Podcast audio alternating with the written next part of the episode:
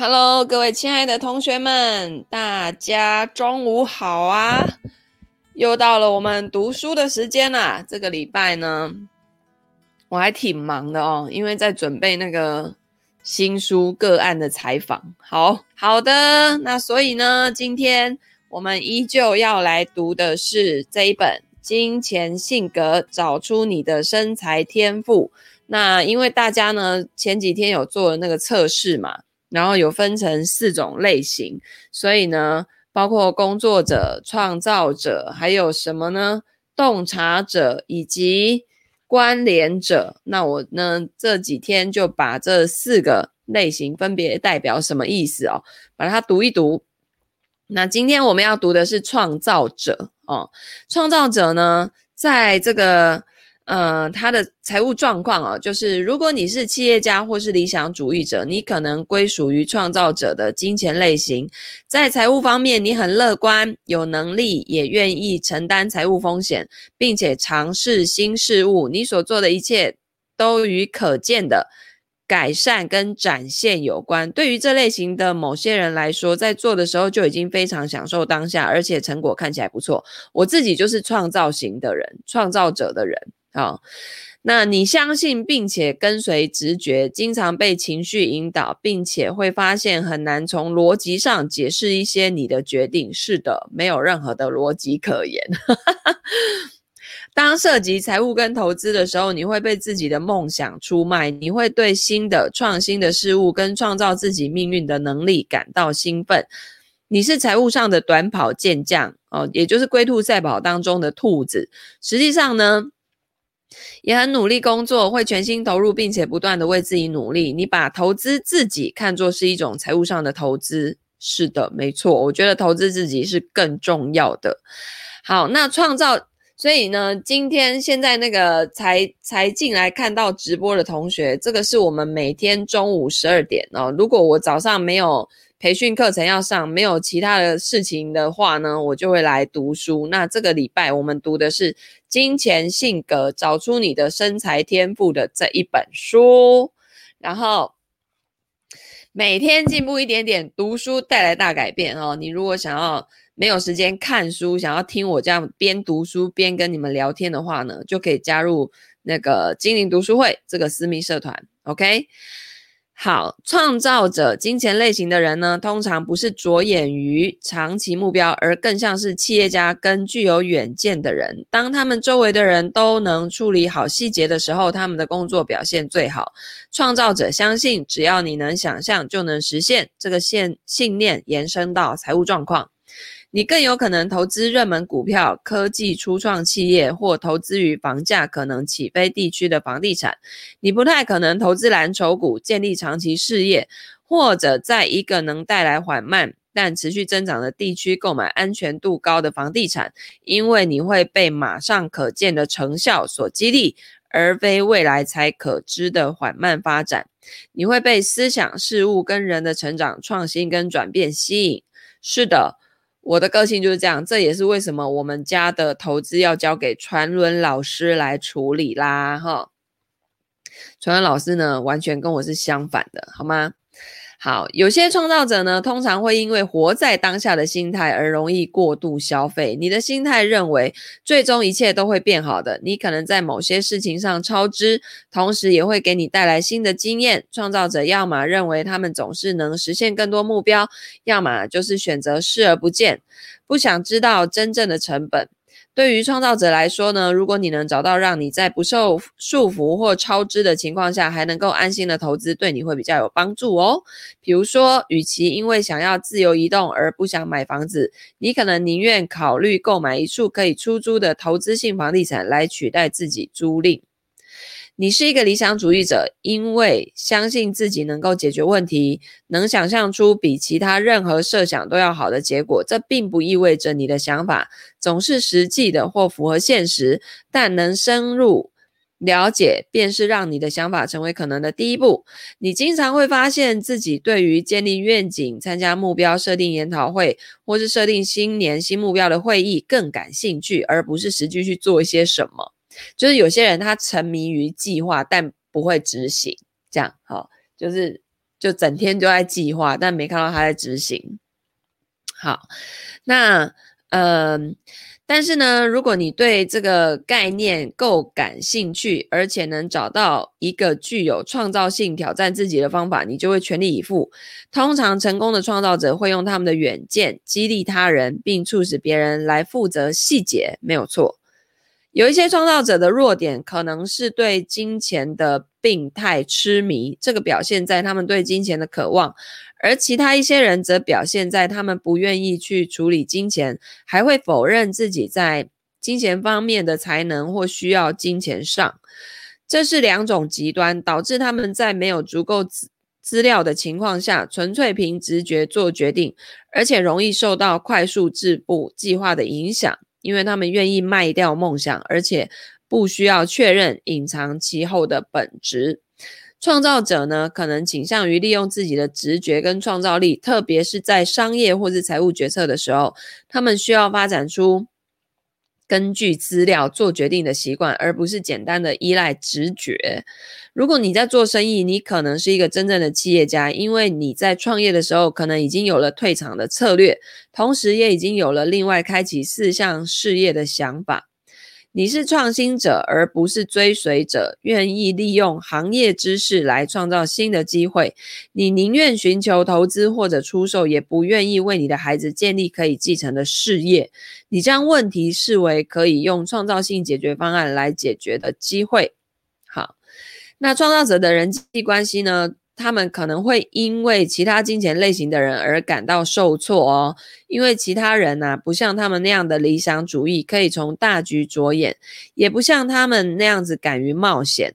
那那些与创造者合作的人，可能会因为他们心不在焉的态度，无法用数据来解决，呃，来解释决策，容易受到新的想法所影响，以及他们会被新奇的事物所分心而感到沮丧。那想要在财务方面跟创造者合作的话，你必须诉诸于他们的创造力、解决问题的能力，向他们展现创意的新奇性跟原创性，以及可以取得的短期收益。你要有心理准备，创造者愿意快速做出决定，但对于数据却不为所动。你得找到让他们对于今天跟明天的梦想感到兴奋的方法。确实是如此哦，就是呃，你你要把那个愿景啊、梦想啊，让我有那种热情、冲动的感觉哦。然后呃，同时呢，你还要什么？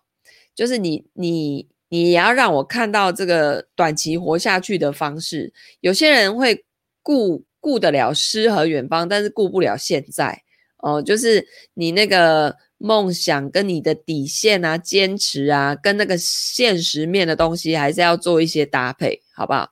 否则创业就很难成功了。再来呢，创造者可能会对于对过于谨慎的工作者啊，感到特别的沮丧哦。但是如果你能让他们感到安全，他们就会跟你很般配，你会拥有一名努力工作来实现你的生活愿景的伙伴。如果你跟一名创造者合作呢，不管是在生意上还是在感情上，你可能会因为他们迅速投入投资或产生某些商业想法。Hello，宝君。呃，产生某些商业想法而感到不安，或者你可能会被他们为了一个伟大的想法而豪赌的意愿给吓到。你能帮助他们实现理想的做法，就是鼓励他们投资，但要在双方同意的范围内，或者反过来说，双方先对你不想冒险的金额达成协议，这样子你就会感到安全，同时也会让他们自能够自由发挥。好，就是跟创造者的这类型的人合作的时候，事先可以事先把你不要什么先讲清楚。啊、然后呢，因为他们是无极限的，好吗？他们会做出让你很 Oh my God 的事情。我所谓的 Oh my God 是他们是不会去局限自己的，所以他们觉得有的时候想法会过于大胆。那如果你本身是一个比较保守的人呢，你在跟创造者类型的人合作的时候，你就要先把你的底线先讲清楚，这样子他们也都是可以 freestyle 的，好吗？哦。好，那创造者的代表人物有谁呢？哦，如果你是创造者，这并不意味着你就具有艺术天分哦。我说的是你创造、激发、设计跟展现的意愿还有能力。你可能目前还没有在财务方面发挥出来，但会在其他方面展现。从角度来考虑这样做，对你来说是有意义的哦，你会对这些感到十分自在。如果你拒绝承认自己是创造者金钱类型，你一定会有所自觉。那你是理想主义者，有潜力成为企业家，愿意冒险跟尝试新的事物。我认为呢，创造者的例子有什么呢？呃，有一个维珍集团的创办人理查布兰森，他前几天上个月才那个那个冲到外太空去再回来，大概十分钟的时间，就是他用呃两架飞机，然后把那个。火箭推，那是火箭吗？那好像不是火箭，就是一台飞机推到外太空去，然后进入那个无重力的区域之后，再回来地球这样子。啊，因为维珍集团他有做那个旅行，所以他未来要做的是那个太空旅行，有没有？是不是给他无极限？哦，是想做什么就做什么吗？呃，倒是不会这么的想到哪做到哪哦，但是他们就是会比较大胆。但是不是那种无脑的想干嘛就干嘛哈。好，那还有 Tesla 的执行长伊隆马斯克，这个人也是超级无极限的啊，对不对？然后呢，还有一个呃什么 The Collective 创办人丽莎梅森格、呃，然后还有那个。什么 Spanx 的创办人哦，莎拉布雷克利，他们都是理想主义派，善于解决问题，具有创新精神的冒险家。那创造者的负面例子呢，可能就包括美国持续最长时间的庞氏骗局之一的罪魁祸首马多夫。天哪，他也是创造者啊，所以一刀两面刃嘛，你可以让事情有好有坏，那看你要走哪一个方向。其实这都是在创造，你就自己选择。那在我们的例子当中呢，我要用丽莎梅森格来做说明。我认为他是一个创造者很好的例子哦。他是 Messenger Group 的执行长，这个集团呢成立于二零零一年，到现在已经为公司还有个个人客制化出版了四百多本书，然后整合了 Messenger Publishing，然后。就整合了几家公司。那丽莎已经撰写跟他还有跟他人合著超过二十六本书，她或许也因为著作而扬名于世。那丽莎呢，同时也是 Collective Hub 的创办人跟总编辑。她在 LinkedIn 上描述，这个 Collective Hub 是一个多平台的创业生活集成网站。那主旨是在颠覆挑战跟。激励企业透过这些活动，Lisa 成为创业领域的权权威。那她的自传呢，从很多方面展现了自己如何成为一名创造者。她不但是一名多产的作者，同时也开了很多家公司。作者不一定是创造者，但如果你看一看 Lisa 所写的书，你就会发现。他就是属于创造者这一类的。他的书啊，在风格上跟一般商业书籍大不相同，里面有很多图片啊，有很多很有趣、很有创意、风格轻松，还有包括日常口号啊、正念练习等等。那 Lisa 对于出书的态度呢，是他发挥自身金钱类型优势的另一个例子。不管是在出版业还是大家所有的事业当中，Lisa 都在寻找具有颠覆性、有趣，同时具有创意的解决方案。这个包括他出版书籍、接洽公司来赞助或是购买他的书，而不是仰赖在书架、书店上架销售。就是他除了书店上架是这种被动的，他还会主动的去推广他的书。因为他意识到，这对他来说会比在书店贩卖还要赚钱。那二零一八年呢，Lisa 关闭这家成立五年后成为 Collective Hub 的一部分的呃纸本杂志。当接受艾米。莫洛伊的采访被问到为什么决定关闭这家杂志的时候，他给出的理由啊，基本上就是身为创造者的态度。他说：“因为发生了一些事情，而且是非常重要的事情。我从身为一名有趣、具有创造力、能够改变游戏规则、引领思想、敢于冒险、总是站在发明前进跟创造最前沿的人，变成不得不照顾一家规模扩张太快的公司的营运面，就是。”诗和远方跟那个现实面呐，哈，你就要取得一个，你就是要要取舍。那我最欣赏 Lisa 的一点呢，就是她愿意谈论金钱跟数字，这是我们许多人哦都不愿意做的事情。在与莫洛伊的访问中啊，Lisa 对于关闭这个 Collective Hub 杂志的原因，也显示了创造者金钱类型的一个弱点，就是。新奇事物症候群啊，就我们对于这种很新奇的事物，就是各种都会很好奇，就会想要看，想要学。好，他说呢，很讽刺的是，我在上一本书当中啊，用了整整一章的篇幅来阐述，你得你得要爱上数据，释放内心的这个极客的重要性哦。但在这一段巨大的成长时期，我却让自己的专注力减弱了。我有如此多的途径、副产品跟贡献者需要追踪。我知道我们的社群正在迅速的发展，对我们的产品比以往任何时候都更满意，这是我的首要任务。但我不知道我们的财务状况到底如何，也不知道接下来会发生什么事情。我一直专注于品牌、社群跟未来的发展，我回避了一些细节。好，作者说呢，我之所以用引用 Lisa 的话来强调她的创造者金钱类型，是因为创造者通常有动机去创造，然后继续前进。当他们的想法成型或者成功的时候，他们就会变得焦躁不安，想要继续做下一件事情。我并不是说这就是发生在 Lisa 身上的事情，但她上面对自己的这个描述啊，往往就是一名创造者惯有的状况。二零一九年，澳洲发生了一场灾难性的森林大火危机。Lisa 漂亮的展现了她混合创造者金钱类型的优势来筹措资金。她想出了点子，经由社交媒体制作成视频的内容。在这样做的过程中，她围绕着问题跟需要的解决方案提出了见解，强调有哪一些地方可以空投物资啊，来号召人们采取行动，然后去呼吁大家提供食物、冷藏货车、汽车等来集结援助的力量。这是不是很像我们台湾的贾永婕？你看他到现在哦，就是台湾疫情已经和缓了，对不对？他改成帮助国外，诶，他就是一种 很有那种集结的力量，然后。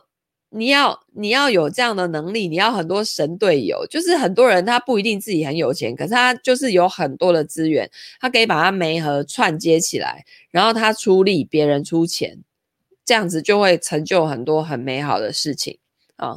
那像作者举的这个例子，这个 Lisa 也是，他说在他的宣传啊、视频跟内容当中，他都充满激情，像那个贾永杰去到每个地方送每个东西，他都会开直播。然后像那时候疫情很严峻的时候，他也是医院到处去啊。然后居然有人会说他在作秀，先不要管他是不是作秀好了。疫情这么严重的当下，愿意这样子的人，原则上我觉得是少数，所以不要去怀疑人家的动机哦。他愿意这样子做，我觉得大家都要感恩。因为很多人有钱也未必能做到那样啦，好不好？吼，好，然后呢，嗯，他都充满激情嘛，然后试图运用创造力来动员他的社群，找到解决危机的办法。当给予创造者一定的范围，鼓励他们采取具创意的反应来调试问题，而不是只是呃遵循规则或是按指令行事的时候，他们就能达到最佳状态。对，我就是不喜欢规则，不喜欢我有有框框的东西。好，然后呢，这个 Lisa 也是一个很好的例子哦，彰显出一名创造者所选择投资的其他资产类别可能不是那么突出，但却可以创造出良好的投资备援。Lisa 谈到，当 Collective Hub 呃杂志处于危机的时候啊，他有能力出售个人投资的房地产来帮公司渡过难关，因为呢，他拥有这些比较具安全性的个人资产。那只有当创造者金钱类型的人跟其他金钱类型的人合作的时候，才有办法完全发挥自己的创造力哦。像我就是很需，我很需要那种会注重细节的人，因为我不是一个太注重细节的人，我只看大方向，所以在执行的过程当中有一些细节，我会需要那种比较细心的人来来帮来协助我这样。好，那像那个珠宝设计师，他这边举的例子哦，有一个什么？Samantha Wills，然后时尚造型师 Rachel Zoe 跟服装设计师尼基奇莫尔曼就是这样子做的创造者金钱类型啊，在每个案例当中啊，这三位极具创造力的女性都有意识的跟另一位掌管他们日常业务的金钱类型专家合作。在 Samantha 的案例当中，她跟她合作的是一名投资者，Rachel Rachel 是。她的丈夫 Roger，然后尼基则是她的姐姐西蒙。好了，反正在每一种情况下呢，这种合作关系都允许拥有不同金钱类型的合作伙伴把他们的优势发挥出来，然后允许创造者发挥他们的创造性、艺术性跟波西米亚风格。这并不是说这些创造者放弃了承担自己的财务责任，而是聘雇了某些人来担任这个角色，并对此负责。对于你的个人财务，你可以学习这些女性的例子，你可以从外面去找一个人来帮助你完成这个角色，这样你就可以集中力量去做你擅长的事情。你可以采用一名能干的财务顾问、记账员，确保你的团队中有多样化的金钱类型成员，或者让一名同伴或家庭成员为你担任这个角色，因为他们在制度面、流程上面跟其他你可能每天都在挣扎的事情特别能干。那像我就是行政作业流程完全没有办法哈，所以这种当那个客户有需要的时候呢，我们必须要有助理哈来完成这些细节。像以前啊，我就是在那个呃在证券业的时候，然后去给客户填开户书的时候哦。就很常会漏盖印章啊，这边漏签，那边漏怎样啊？哦，就是很很繁琐。然后以前台湾的开户就是，你知道那个那个开户书的签名，像在办那个签签书会那种感觉，你知道吗？一签三四十个，我真的是觉得台湾超落后。人家香港签签两个名已经是已经是紧绷了，好不好？但是现在因为线上可以开户的关系，签名的机会感觉也越来越少了哈，就是。赶快跟上国际吧，哈，好，然后呢，虽然你不需要成为企业家才能成为创造者，但我认为啊，你可以在一个组织中扮演着内部企业家的角色。你可能在公司内部或在一个更小的团队中进行内部创业。如果不允许你这么做，你可能会想要迅速的跳槽，或者你的投资风格就是属于创业模式，以满足你的金钱类型所需。那，嗯，对。没错，去现场真的需要勇气。对呀、啊，拜托我们自己普通人没有钱，也没有出钱，也没出力的，就只会疫情很严重的时候，你就只会想要待在家里呀、对不对？第一个，减少被染疫的风险嘛。然后真的有钱，你也会就会，你也只是会想要把钱捐出去，然后事情给别人去做，对不对？啊，像贾永贾永杰这样东奔西跑了，全台湾跑透透的，然后现在还。集结了更多的力量，然后去帮助到好像是马来西亚还是国外的哦，那个我觉得愿意这样做的人真的不多啦哦，所以要给人家掌声鼓励，好不好？因为我们自己做不到嘛，对不对？啊，就算做得到，我觉得更更多人来做这件事情也很好啊，他发挥了他的影响力嘛，对不对？好，那当然呢，仅仅因为你拥有不止一家企业，或者在你的工作。或角色中具有创造性，并不意味着你就属于创造者金钱类型哦。很多人认为啊，因为我写过好几本书，开过好几家公司，所以我一定是企业家跟创造者。虽然我很有创造力，也有创业的倾向，但作者说他自己呢，是透过我的洞察者金钱类型来做到的。那接下来他就要讲的是洞察者哦。那洞察者呢，我来看看。嗯，还挺多的。我来念一下洞察者的这个，嗯，特特点哦。第一个就是财务态度叫做勤思善学，金钱特质是有智慧的。金钱口号是“我能想办法成功”。对于一些洞察者来说，教育是成功的关键。信念体系叫做“我的聪明才智是成功的关键”。优点是视野开阔、有逻辑性、洞察力强、有智慧、有鉴别力，能获取跟运用知识。缺点就是什么？？P 哎，评判性可能过于依赖过去的结果，倾向于过度思考。可能会因为过于简单或其他人都在做而放弃一个想法或投资某一件事情。那你这类的人如何赚钱呢？思想领导，根据自己欣赏的专家的意见进行投资，在竞争中制胜。遇到压力的时候呢，可能会不一致，因为过度考虑而不必要的拖延跟推迟决定。所以一刀两面刃嘛，你你很会思考，但有时候思考过头了，你就是在原地一直思考，你无法前进的那种概念。好，代表性精神动物叫做狐狸，哈，是敏锐敏捷的。好，财务者呃，洞察者的财务状况呢？如果你具有逻辑性啊，喜欢推理，而且有智慧啊，你可能会归属于洞察者金钱类型。那在财务方面呢，你喜欢谨慎理性的决定，像这种绝对不会是我，好不好？哦，就是。就我没什么逻辑性哦，所以就会被一个很有逻辑性的传轮老师吸引。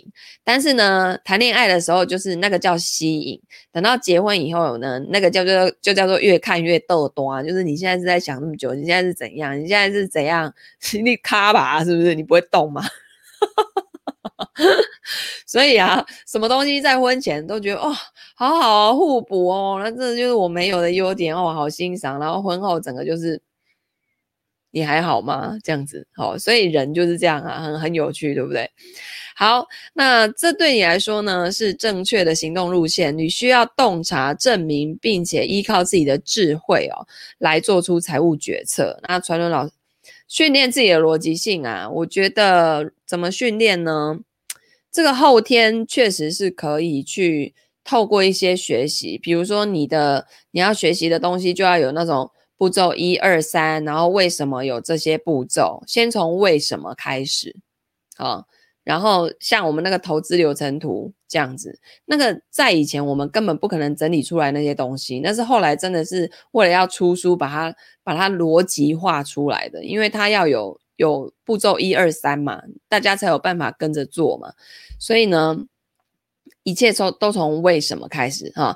那像像没有逻辑的人，他一切就都是凭感觉，我的直觉，我的 feel feel 不对，什么都不对；feel 对了，什么都对了哈。但实际上不是这样的，很多东西 feel 对，它未必对，好吗？尤其是投资这种东西，你最好凭 feel 看看，你 feel 看看呐、啊、feel 到最后钱就是没有，好不好？好，好，当涉及财务跟投资的时候，你需要的是洞察力、证据，还有深思熟虑。你要理性、理智的理解这项投资为什么是一个好主意，机会成本又是多少哦。机会成本就是因你因为做了这个投资而没有去做另外一件事情，那一件事情的成本是多少？OK，那在你了解风险跟回报之前呢、一般不会采取任何行动。然而，一旦你真正的理解，就可以利用你的洞察力跟适应性，迅速找到解决其他金钱类型可能会遇到的障碍的方法。作为一名洞察者，金钱类型，你不害怕努力工作，但是你也不喜欢为了积累财富而花越来越长的时间工作。相反的，你更愿意利用你的时间还有智慧，为一个财务问题找到最敏锐、最聪明的解决方案。洞察者通通常会对正念、表现或创业等概念抱持怀疑态度。并且具有潜在的判断能力，这些概念对你来说通常过于模糊。然而，你乐于讨论哲学啊、心理学或其他研究技巧，并且将这一些抽象的原则用更有逻辑性、推理性还有研究性的方式应用在你的财务。像我们的学员里面呢、有一些人真的就是表格控，你知道吗？那个真的就是什么东西都表格化、数据化，这种人就是很很。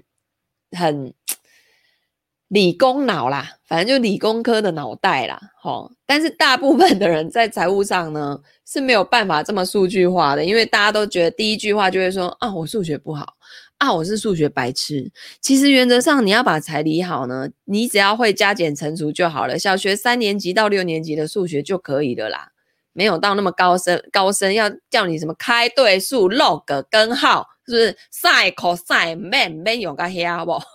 没有到那里去哦。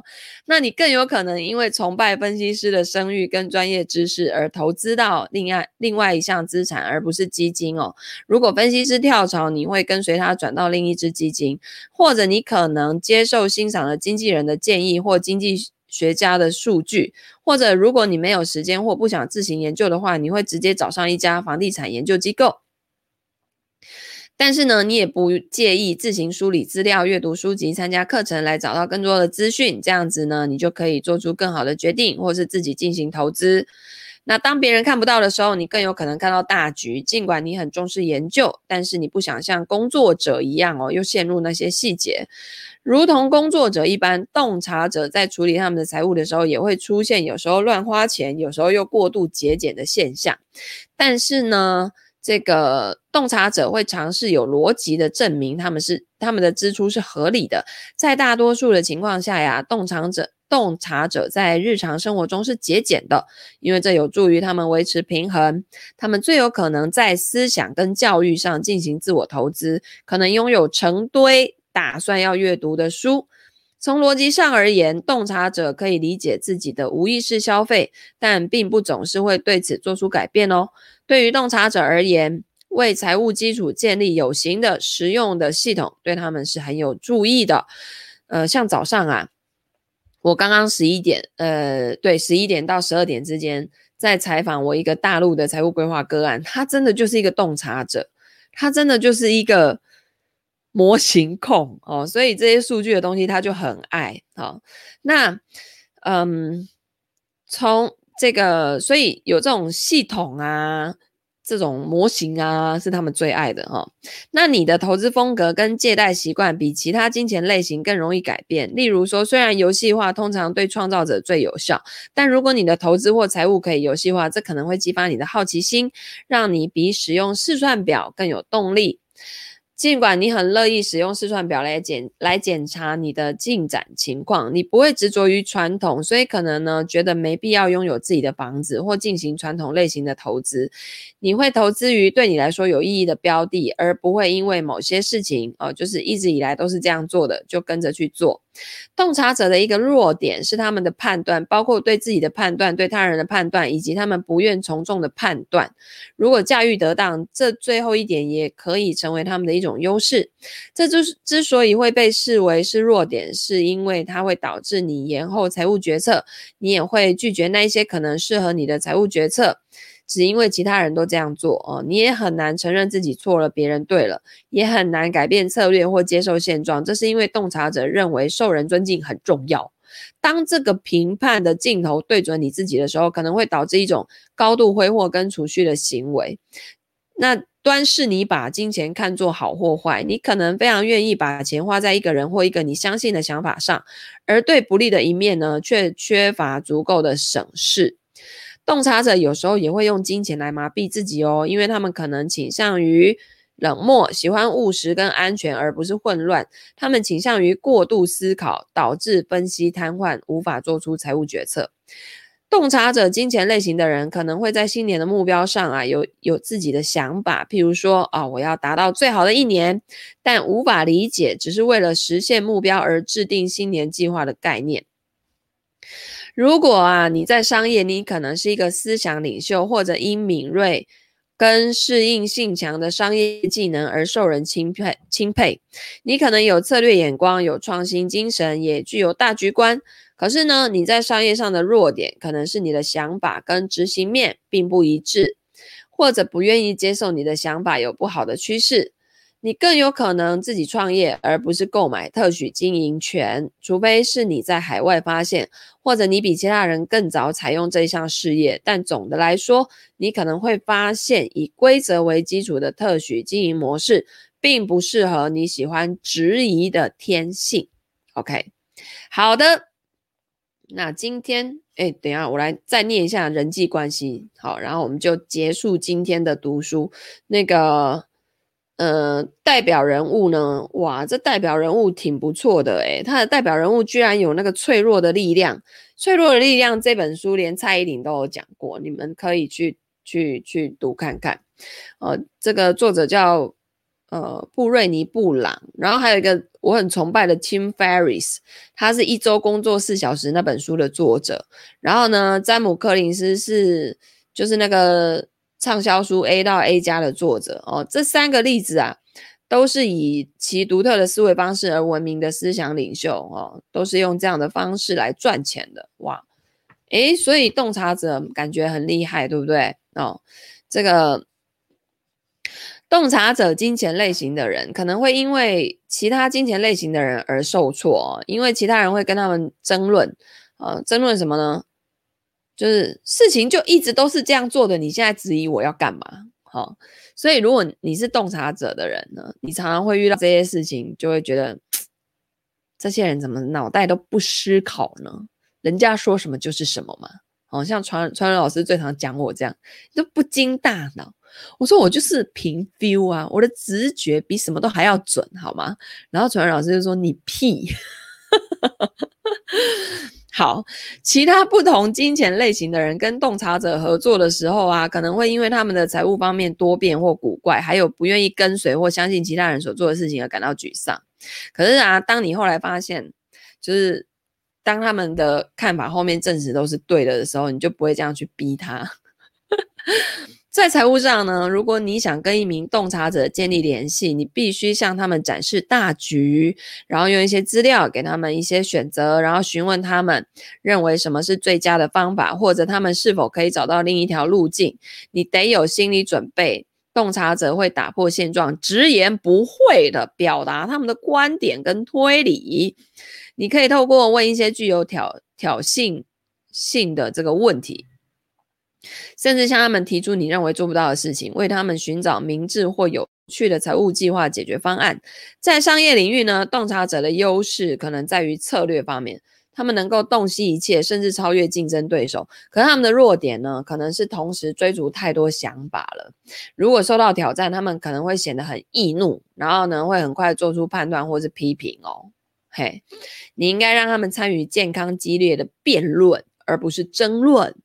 并且呢，发挥他们的智力优势，如此你就能让他们发挥出最好的效果。给他们设限，在智力、智慧的智哦，在智力上挑战他们，可以让他们发挥自己的长处，同时有效限制他们的负面行为。好的。那我们今天的读书呢，就到这边。了解四种金钱类型啊，你们自己可以对号入座，好不好？就是自己的优缺点都要很熟悉，然后并且呢，你可以什么？诶，像我们上次做出来啊，有同学说他几乎都有，对不对？很平均。这边最后有一个混合金钱类型，但是也会有分主要跟次要。哦，所以我觉得这个挺有趣的。你要了解自己，然后了解你周边的人，那你就知道说，诶，谁可以来辅助你啊？因为你并没有他身上的那些特质啊。然后谁跟你很像啊？你们可以同频一起发展啊，等等这些。我觉得关系这两个字呢，是我们人类来这个地球必须要，嗯。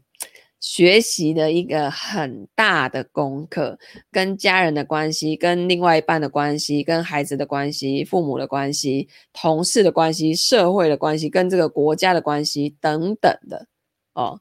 所以有同学说自己很像洞察者，是不是？啊，这也很好啊。哦，我们明天呢就来看看洞察者的代表人物，还有这个，嗯，就是他们的一些特色，好、作者有找了几个比较像、比较是洞察者类型的，然后明天我们还会念到关联者。我觉得关联者就是有点比较像媒合的那种感觉。OK，好的，谢谢同学来听我读书。那如果呢你喜欢用这样的方式来读一本书的话呢，欢迎按赞、分享、留言、转发给你身边所有的亲朋好友。那我们就明天见啦，拜拜。我们一天读书大概四十分钟，OK，拜拜。